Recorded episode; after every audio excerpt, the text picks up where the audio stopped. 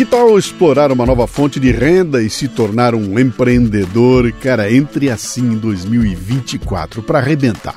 Uma opção acessível é investir como um franqueado da Santa Carga, reconhecida como a melhor micro franquia do mercado. Com um investimento inicial de apenas R$ 19.900, você adquirir um totem carregador de celular com uma tela ampla para exibir anúncios em vídeos e notícias em tempo real, além de oferecer acesso à internet via Wi-Fi próprio. Posicione o seu totem em locais estratégicos, como shoppings, oficinas, padarias ou lojas, e comercialize espaços de anúncios em vídeo para comerciantes locais. A Santa Carga oferece suporte completo e cuida da produção dos vídeos, proporcionando uma fonte estável de renda. Muitos empreendedores já têm vários totens, possibilitando ganhos mensais de mais de 8 mil reais por totem. E o melhor de tudo é que você não precisa gerenciar estoques, contratar funcionários ou arcar com despesas de aluguel. Visite santacarga.vip para obter informações detalhadas e mencione lá que você é ouvinte do Café Brasil e do Leadercast. Então receba um bônus exclusivo de mil reais. Inicie seu próprio negócio com uma das franquias de crescimento mais rápido no Brasil, Santa Carga.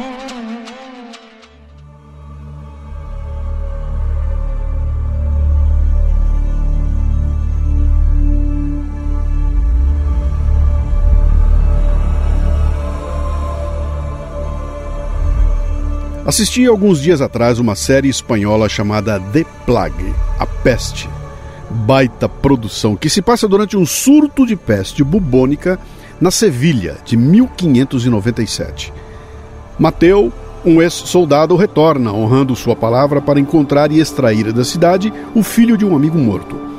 Anteriormente, Mateu havia sido forçado a fugir da cidade para salvar sua vida, tendo sido condenado à morte pela Inquisição por imprimir livros proibidos. Antes que possa completar sua tarefa, Mateu é preso pelos oficiais de justiça do Inquisidor, que prometem perdoar, salvar sua vida, se ele ajudar a resolver uma série de crimes de conotação diabólica que estão sendo cometidos em Sevilha. De novo, cara, baita produção, super detalhada, mostrando como era a vida na virada do século XVI para o XVII, com toda a diferença brutal entre as classes, a sujeira, a violência da vida das cidades. A história, olha, eu acho um pouco confusa, mas prende muita atenção. Em um momento é até difícil de ser assistido. Já nos últimos capítulos, aparece uma sequência em que quatro pessoas são presas pela Inquisição e condenadas à morte. Seriam queimadas em público. É uma longa sequência, que começa com o julgamento público, o transporte dos condenados pelo meio do povo e sua execução, amarrados a postes e incendiados diante do público. Cara, os detalles são pavorosos. La peste se ha ido. La hemos vencido. Una vez más, hemos derrotado al mal.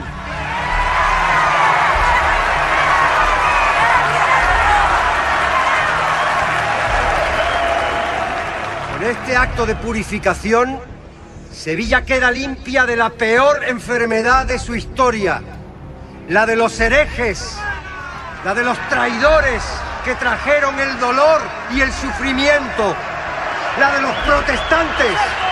Ellos son los apestados, ellos son la peste y Dios es la curación.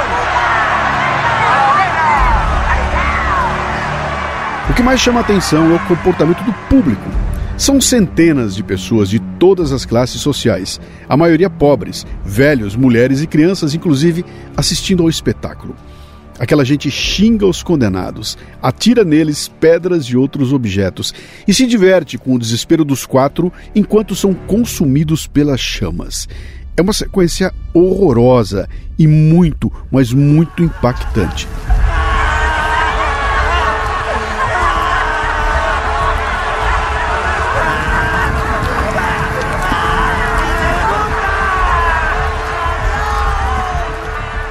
Quando tudo termina, as pessoas retornam às suas vidas normais como bons pais, mães, filhos e irmãos, como vizinhos prestativos, como cidadãos do bem. E a gente fica sem saber se eram mesmo pessoas do bem ou seres diabólicos, capazes de se divertir com a tortura e morte de outras pessoas. A série se passa mais de 400 anos atrás, cara. quatro séculos. O mundo evoluiu, as práticas bárbaras, socialmente aceitas, desapareceram do nosso dia a dia, mas nunca foram eliminadas. Estavam apenas adormecidas. O terror voltou.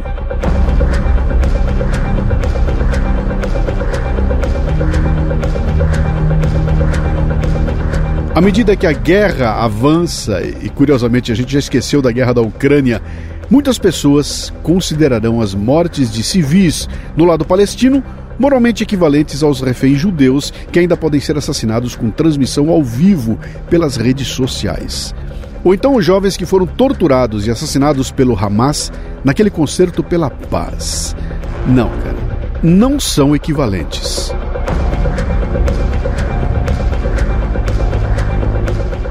Bom dia, boa tarde, boa noite. Você está no Café Brasil e eu sou Luciano Pires. Posso entrar? Olha, já vai começar o programa. Não, não quero ser um bocodó. Fala, Luciano. Bom dia, boa tarde, boa noite. Aqui é o Ladir. Caminhei aí uma sequência de dois áudios aí ao Café com Leite, né? E Queria até aqui reforçar também um pouco aqui da minha, da minha emoção do momento, né? De ouvir o, o áudio da minha filha, de ter registrado aí essa, esse momento, né? Que para mim tem muita, muita valia, né? E eu acho que também é porque tava indo minha esposa e a Luísa para a escola. Provavelmente ela estava ouvindo novamente o episódio dessa semana, e, enquanto eu tava ouvindo o episódio do casamento, né? E tô no início dele, bem no início ali, na, na introdução, na música, na leitura da carta do Rafael, né? E, pô, eu casei há exatamente 10 anos, né? O Rafael namorou e por 10 e foi casar e o quis como um celebrante, né, do casamento. E Certamente, se eu e Denise o conhecesse há 10 anos atrás, provavelmente já teria feito esse, esse convite inusitado, né? É, de ser um celebrante também. É, enfim, é, fica aqui só o registro, mais uma vez aí de agradecimento pelo, pelo seu tempo, né? Pela sua dedicação em criar um conteúdo que eu dou muito valor, em que é, sempre é, provocativo, né, informativo e, e, enfim, importante, né, importante mais. Já já te disse isso em outras oportunidades, é, mas para não deixar passar um momento e bom, é isso. Forte abraço, Luciano, toda a equipe. Vida longa, cafezinho. Valeu. Grande Ladir, não vem não, hein, meu? Ó, eu não sou casamenteiro, eu já falei isso. Mas que a experiência foi fenomenal isso foi. E olha, eu publiquei um vídeo do casamento para quem quiser assistir. Tá lá no roteiro do episódio 902 no portalcafebrasil.com.br. Muito obrigado pela mensagem, meu caro. O comentário do ouvinte agora é patrocinado pela livraria Café Brasil. E o Ladir ganhou um livro, cara. Deixa eu ver aqui, ó. Será. Tchá, tchá, tchá. O meu, o meu, o meu. O meu Diário de um Líder onde eu reúno a experiência de mais de 30 anos como executivo e empreendedor, liderando equipes e vivenciando casos que me ensinaram demais. Ladir, você vai gostar, viu? Entre em contato conosco pelo WhatsApp 11 964294746 para definir a remessa do livro. Muito obrigado. Então vamos lá. Se você vê valor no trabalho que a gente faz aqui no Café Brasil, faça como o Ladir, torne-se um assinante. E se gosta de ler, compre nossos livros na livrariacafebrasil.com.br. Ah, é, Para assinar é mundocafebrasil.com. Vai lá, cara. A gente espera.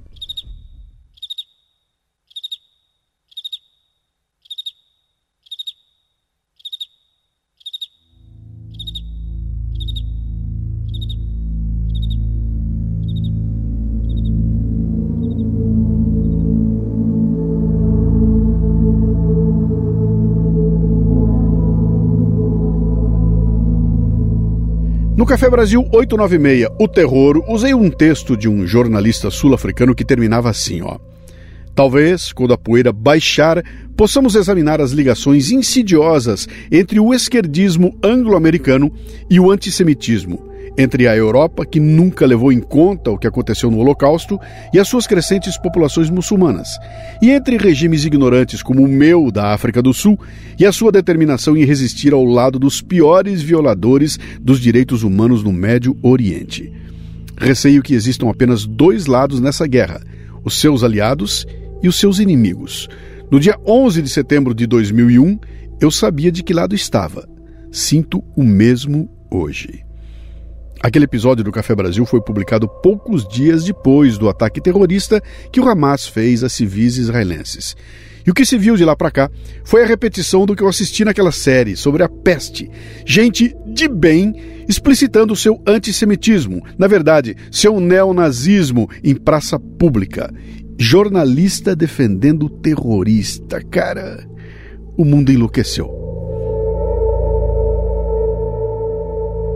Li um texto de Marco Aurélio Crespo Albuquerque, publicado no Facebook, que vem a calhar para este episódio. É assim, ó. O terrorista palestino Muhammad Taraire assassinou a facadas a adolescente judia Halel Yafa Ariel, de 13 anos, enquanto ela dormia em sua cama. O partido do líder da autoridade palestina, Mahmoud Abbas, postou a foto do terrorista em sua página oficial do Facebook, declarando-o um mártir, um herói da causa palestina. Sua mãe disse que o filho morreu como um mártir defendendo o Islã e isso a deixava orgulhosa. Olha, eu não tenho a foto do terrorista, cujo CPF foi cancelado e já se encontra no além, tentando fazer com que alguma das 72 virgens do paraíso islâmico lhe conceda seus favores sexuais mediante ameaça de morte, quem sabe. Afinal, quem já matou uma virgem de 13 anos não deve ter problemas de consciência em matar mais algumas, caso seja contrariado. Ou no paraíso não há contrariedade alguma, cada um pode satisfazer seus desejos da forma que bem entender? Eu não tenho a resposta. A pergunta simples, nada complicada, mas que muitos antissemitas neonazistas entre nós teriam dificuldade de responder é a seguinte: em que cultura civilizada um homem adulto invade uma casa, mata a facadas uma menina de 13 anos indefesa em seu quarto, e isso é considerado um ato heróico de resistência, uma eh, defesa. Posso estar enganado, mas para mim se parece muito mais com ataque do que com defesa. Mas a inversão da realidade é uma regra entre as mentes primitivas ou totalitárias, que usam o recurso da negação. Não fui eu, hein? Ou da projeção, a culpa é tua. Um aforismo psiquiátrico para definir os paranoicos é: a culpa é minha, eu ponho em quem eu quiser. O Hamas é pior que os nazistas porque estes, pelo menos, tinham alguma vergonha, negavam seus crimes, escondiam o que estavam queimando pessoas nos fornos. O terrorista sequer usa o recurso da negação. Ele se regozija com o crime. Mas ele e seus apoiadores, sempre é bom lembrar, talvez até você que está ouvindo ou lendo isto, usam o recurso da projeção, isto é, a culpa é dos judeus, sempre deles. A culpa dessa adolescente de 13 anos que dormia em sua cama na madrugada de 7 de 10 de 2023 foi ter nascido em Israel. Isso era razão mais que suficiente para o seu assassinato. A projeção está aqui, ó. O perigoso não era o terrorista armado esfaqueando-a. A perigosa era ela, uma judia de 13 anos dormindo que precisava ser eliminada pela paz. Uma outra versão do ódio do bem. Os loucos e os sem vergonha acreditam em suas crenças delirantes, nada de novo sob o sol. Enquanto isso, aqui no Brasil, pessoas que eu sequer desconfiava que fossem antissemitas, neonazistas, na verdade, saíram imediatamente em defesa dos terroristas e de sua falsa resistência inclusive psicanalistas, por mais escandaloso que isso pareça. E é escandaloso mesmo, vergonhoso para a classe. Mas alguns se colocaram ao lado dos terroristas. Um canal de comunicação da Federação Brasileira de Psicanálise, órgão oficial da minha profissão, chamado Observatório Psicanalítico, abriu espaço para textos antissemitas e pró-Hamas, sob a desculpa esfarrapada e imoral de ouvir os dois lados, sendo que um dos lados é o terror. Ok, somos psicanalistas, então precisamos escutar o que o terror tem a nos dizer. Cara, ele já disse. em alto e bom som, com tiros, morteiros e foguetes, e o som mais abafado das facadas. Será que os meus colegas não ouviram o que o terror estava dizendo com o mesmo orgulho daquela mãe? A resistência dos antissemitas ou neonazistas, como preferirem, é com o reconhecimento da verdade, não a suportam. O Hamas assassina pessoas rapidamente se transformou em Israel é um Estado assassino, cantado ontem na Câmara, numa audiência da Comissão de Direitos Humanos. A inversão de sempre, com toques de humor negro. Bem, mas por que estranhar se a ONU escalou o Irã para presidir o Conselho de Direitos Humanos? Logo, eles que não sabem o que é direito, nem sequer o que caracteriza um ser humano? Lá, as mulheres são seres subhumanos, cujo único direito é o de obedecer e serem mortas, caso não o façam. E as nossas amigas feministas, nessa hora, não dão um pio. Por que será, hein? O terror fala quando pessoas seguem arrancando dos postes as fotos dos sequestrados. Elas arrancam com raiva, com raiva de verdade, porque se a foto não estiver ali, elas podem negar que o sequestrado exista mesmo, que seja um ser humano, bebês inclusive, e esteja preso em algum túnel sob a superfície de Gaza City. Nem todo antissemita e neonazista é musculoso, careca, de extrema direita e tem a suástica tatuada no braço.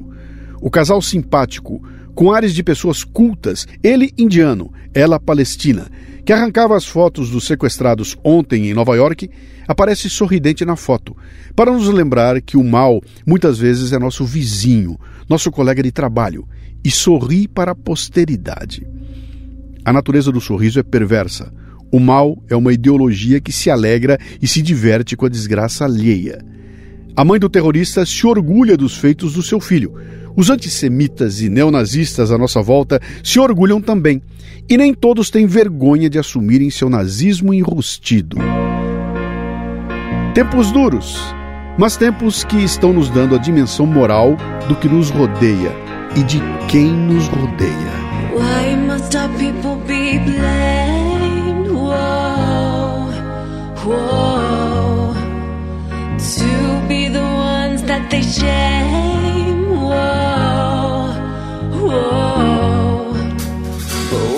Their fault that you condemn? What's their crime? What's their sin? Just to be born of this heritage.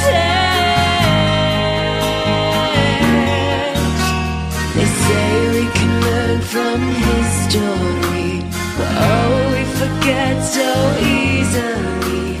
They say we can learn from history.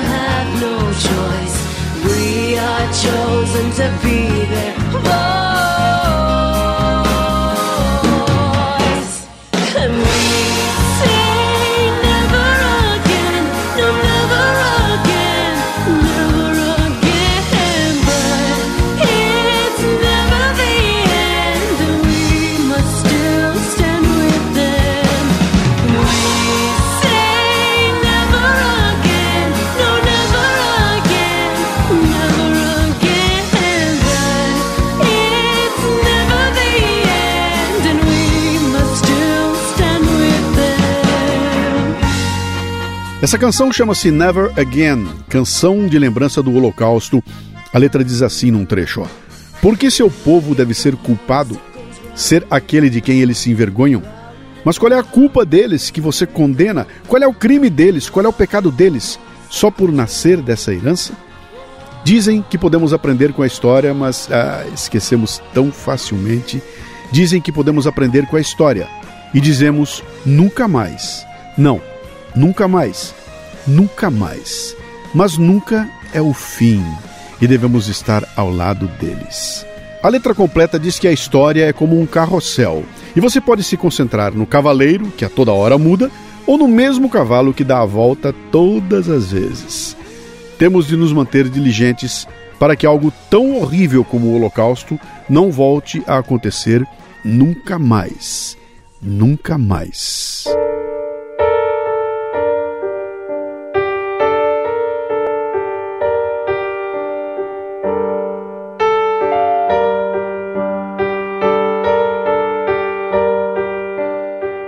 Escritor norte-americano John Steinbeck disse um dia que toda guerra é sintoma do fracasso do homem como animal pensante.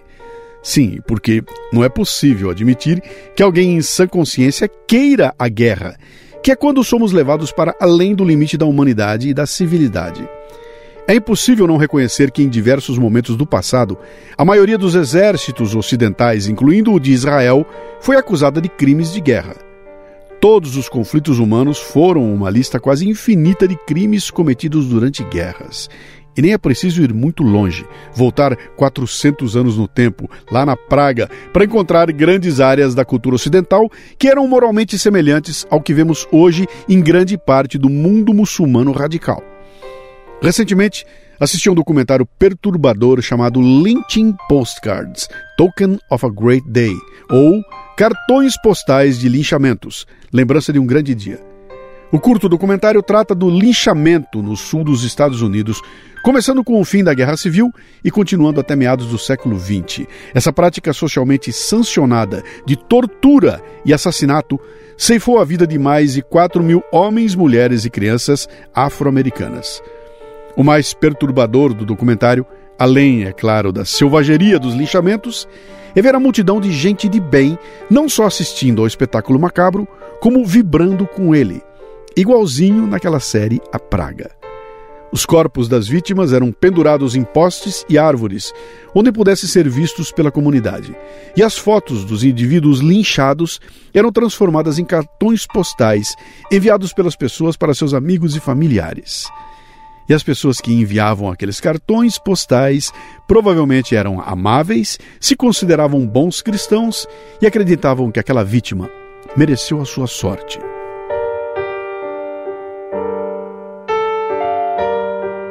E hoje, em pleno 2023, vemos bons cidadãos e cidadãs, muitos até que se consideram bons cristãos, defendendo os linchadores do Hamas. Esse é o poder das ideias que podem surgir em qualquer momento e lugar. Se reconhecemos as monstruosidades que ocorreram no passado, também devemos reconhecer as monstruosidades que ocorrem no presente, não é? É então que podemos perceber que neste momento da história humana existem muitas pessoas e culturas que têm opiniões muito diferentes sobre a violência e os valores da vida humana. E eles não são moralmente equivalentes. Repetindo, ó não são moralmente equivalentes. Existem culturas e indivíduos que celebram com festas a morte de civis inocentes dançando nas ruas. Existem indivíduos e grupos que se esforçam para evitar a morte de civis inocentes, expressando profundo pesar por isso, e às vezes julgando e prendendo seus próprios soldados por violar aquilo que foi determinado como norma ética por aquele grupo. Existem indivíduos e grupos que se divertem com a angústia de reféns e prisioneiros de guerra. Eles os exibem diante de uma multidão, permitindo que sejam agredidos, maltratados ou até assassinados. Eles profanarão seus corpos em público e celebrarão toda essa crueldade. Existem indivíduos e grupos que consideram essa barbárie revoltante e tendem a processar aqueles que participam disso. Existem indivíduos e culturas que se deleitam com crimes de guerra. Eles não escondem esses crimes, mas exibem sua selvageria com orgulho para o mundo, agora em rede social. Existem indivíduos e culturas que consideram o crime de guerra uma proibição sagrada e uma garantia para o esforço contínuo de progresso moral da humanidade. Alguns grupos usarão escudos humanos, outros não admitirão usá-los em nenhum conflito armado. E nem se trata de tomar reféns para usá-los como escudo humano, é algo muito mais obscuro, indigno e revoltante. Trata-se de pessoas que colocarão suas próprias mulheres, crianças e não combatentes na linha de fogo, para que possam usar mais violência contra seus inimigos. Eles sabem que seus inimigos têm costumes mais civilizados que os impedirão de revidar para não matar ou mutilar inocentes. Os jihadistas, como Hamas, usam seu próprio povo como escudo.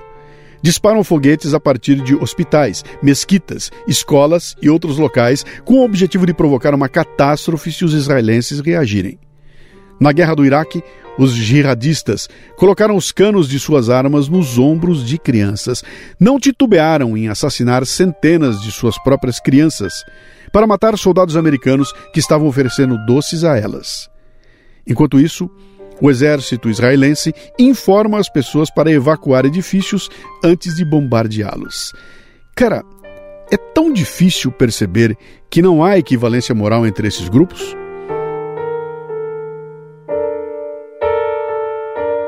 A história mostra que é tática de guerra desumanizar o inimigo e descrevê-lo como bárbaro e maligno. É compreensível que indivíduos com moralidade e educação elevadas desconfiem de uma linguagem politicamente exagerada, mas eu estou tratando de ações que ocorrem apenas em um lado do conflito. Tente inverter a lógica, imaginando os israelenses usando suas próprias crianças e mulheres como escudos humanos contra o Hamas. Dá para imaginar, hein? Os judeus de Israel usando suas próprias mulheres e crianças como escudos humanos. Imagine a reação que o Hamas, o Hezbollah, a Al-Qaeda, o ISIS ou qualquer outro grupo jihadista teria. Não dá, não é?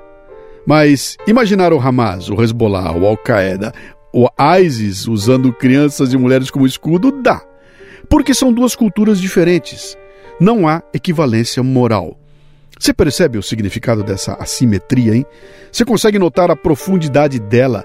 Você concorda com o que ela diz sobre as diferenças em termos de moralidade entre essas duas culturas? Embora hajam muitas linhas tênues em nosso mundo que possam distinguir o bem do mal, o confronto Israel-Hamas definitivamente não é uma delas.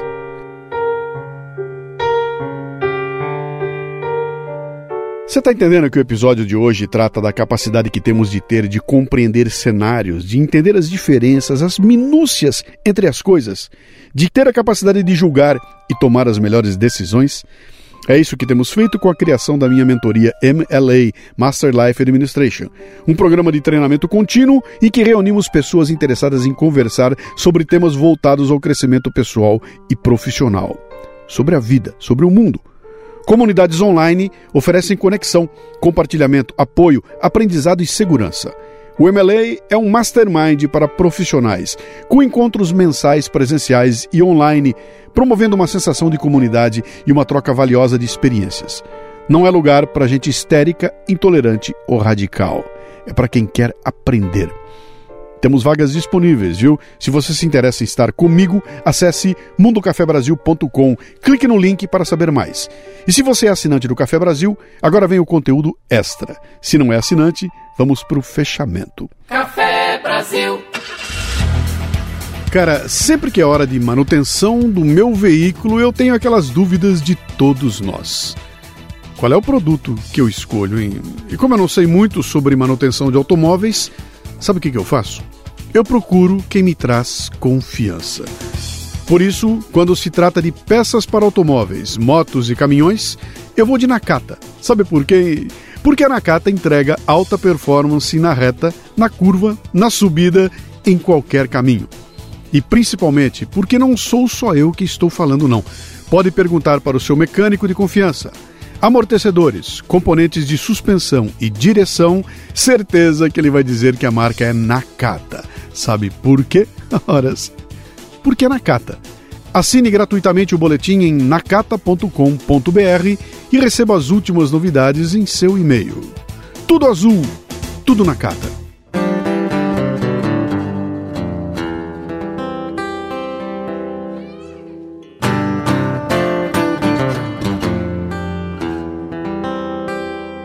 Danos colaterais, um eufemismo para as pessoas inocentes mortas na guerra, são diferentes do massacre deliberado de civis para aumentar o horror. Eu vou repetir, ó. Danos colaterais, um eufemismo para as pessoas inocentes mortas na guerra, são diferentes do massacre deliberado de civis para aumentar o horror. O cálculo do número de mortos não serve para julgamento do equilíbrio moral nesse contexto. O número de mortos é a consequência, são as intenções que importam. É preciso compreender que tipo de mundo as pessoas estão tentando criar. Israel pode facilmente eliminar todos os palestinos se quiser, mas não quer. Os judeus de Israel querem viver em paz com seus vizinhos, mas para isso, os vizinhos não podem ser governados por fanáticos genocidas. No Ocidente, chegamos a um ponto em que a morte de civis é indesejada, lamentável e até escandalosa, por mais inevitável que seja num cenário de guerra. Provavelmente, alguns israelenses cometerão crimes de guerra no momento em que estiverem em Gaza, mas aí veremos a diferença. Isso será tratado como uma exceção. Esses soldados serão julgados e condenados. Isso confirmará a regra de que Israel continua sendo o único avanço ético civilizado no deserto moral absoluto do Oriente Médio. Insinuar que o governo de Israel, mesmo com todos os seus defeitos, é moralmente equivalente ao Hamas e negar que a cultura israelense, com todos os seus defeitos, é melhor em relação à violência, é negar a possibilidade de progresso moral. Se a maioria dos americanos hoje é incapaz de apreciar linchamentos raciais, e menos ainda de mandar cartões postais com imagens das vítimas, então os americanos de hoje são melhores que seus antepassados escravocratas. Se a maioria dos alemães renega o que seus antepassados fizeram com os judeus durante a Segunda Guerra e seria incapaz de assassinar mulheres e crianças simplesmente por uma questão racial, então os alemães de hoje são melhores que os alemães de 70 anos atrás. Se os estudantes que protestam contra essa guerra em seu campus universitário tão conscientes a ponto de perder o sono com crimes como apropriação cultural ou uso de pronomes errados, são melhores do que seus antepassados racistas e lunáticos religiosos, então temos que reconhecer que não há equivalência moral entre Israel e seus inimigos. Se você não entendeu isso, você faz parte da turba que admite e até se diverte com a humilhação a tortura e o assassinato de quem é diferente de você. Você é uma praga. Coração americano, acordei de um sonho estranho. Um gosto, vidro e corte, um sabor de chocolate no corpo e na cidade. Sabor vida e morte.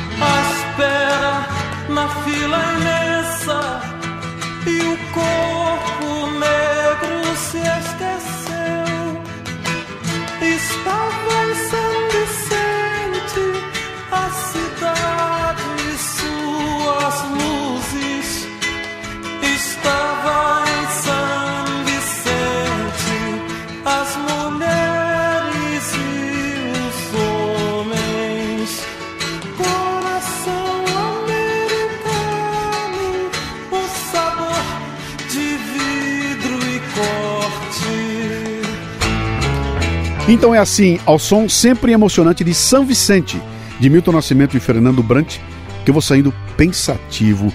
Sabe por que, que eu escolhi essa canção, cara?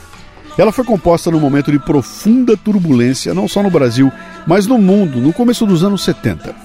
Fala de uma cidade fictícia, onde o vidro e o corte, a vida e a morte se estabelecem no corpo e na cidade. Foi isso que me veio à mente quando pensei em Israel e na Palestina. Eu não sei se você está refletindo ou gritando, se está indignado, se está revoltado ou simplesmente assustado. A tecla na qual eu quero bater é uma só: o Hamas não é a Palestina. O terrorismo não é uma ferramenta para negociação. E existe sim uma brutal diferença moral nessa questão. Se você não percebeu, é porque você tem um problema, cara. que para a maioria das pessoas, felizmente, tem cura. Bom, é isso que nós tentamos fazer no Café Brasil. Preparar as pessoas para que compreendam as diferenças sutis e as evidentes deste mundo complexo. É isso que o ecossistema do Café Brasil oferece a você. Já sabe, né? mundocafebrasil.com.